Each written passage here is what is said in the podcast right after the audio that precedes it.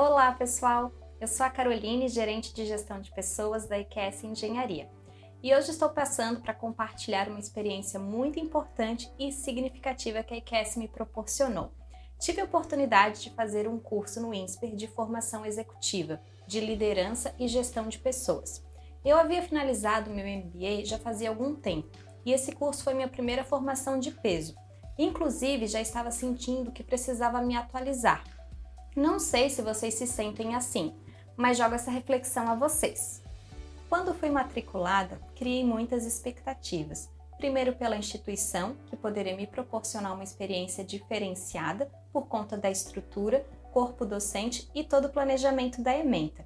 Imaginei que a turma seria formada por colegas de área, e na verdade me surpreendi, pois os colegas eram gestores, empresários, advogados e até funcionários públicos, que estavam buscando desenvolvimento, queriam entender melhor de pessoas e dos pilares de liderança. Visto isso, a troca, o networking, foi diferente, pois consegui enxergar suas dores e foi interessante perceber o interesse que eles tinham em se desenvolver para assim impulsionar seus times. Me fez pensar. Talvez, quando alcançamos o desejado papel de liderança, esquecemos das pessoas. Chega a ser preocupante isso. Claro que nós líderes precisamos entender do negócio da empresa, ser estratégico e entregar resultados mas sem esquecer que sem nosso time não conseguimos prosperar significativamente.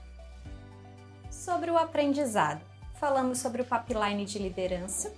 É importante identificarmos em que caminho da liderança nos encontramos, até para trilhar o nosso desenvolvimento profissional. Abordamos sobre comunicação e direcionamento como um ponto primordial.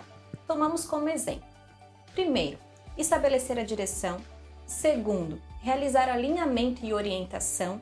Terceiro, garantir a motivação e o engajamento. As pessoas precisam se sentir parte, isso influencia positivamente no negócio. Falamos também sobre quatro competências essenciais para um líder: autoconhecimento, influência, comunicação, agilidade de aprendizagem. Trazendo essas competências para uma autoanálise, como você se sente em relação Manager versus líder. Equilíbrio é necessário. A transição dos papéis acontece ao mesmo tempo. É saber aplicar as formas de lidar mediante a cada caso. Aprendi que é importante dedicar uma hora por dia para a equipe. Dessa uma hora, fracionar em deles, com as pessoas chaves ou de acordo com os projetos. Sobre delegação, descobri que existe uma equação da delegação. PCF igual a D. P, planejamento, C, comunicação, F, feedback, D, delegação.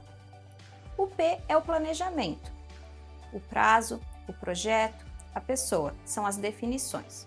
O C é a comunicação, a forma como eu comunico, canal de comunicação a ser escolhido e a clareza das informações. O F é o feedback, ele deve ser eterno, deve ser constante. O D, daí se delega. E o resultado é tudo de bom. É importante conhecer e entender o seu público. A partir disto, adequar a linguagem com o intuito de garantir que ficará bem entendido. É importante lembrar: comunicar não é pressupor. Vamos falar sobre o fluxo de comunicação. Como ele funciona? O fluxo ele é composto pelo comunicador, pela mensagem, pelos canais e pela audiência. O comunicador é quem comunica. A mensagem é o que você quer transmitir. O canal é como você vai transmitir, como você irá veicular a informação. Quanto à audiência, é o público, a quem se destina, onde eu apliquei os conhecimentos adquiridos. Utilizei a metodologia do Plano de Desenvolvimento Individual, o PDI, e o material do curso para o projeto do Plano de Sucessão. A minha comunicação com o time melhorou, a prática de dailies, diárias, o método de delegação fez bastante sentido para mim.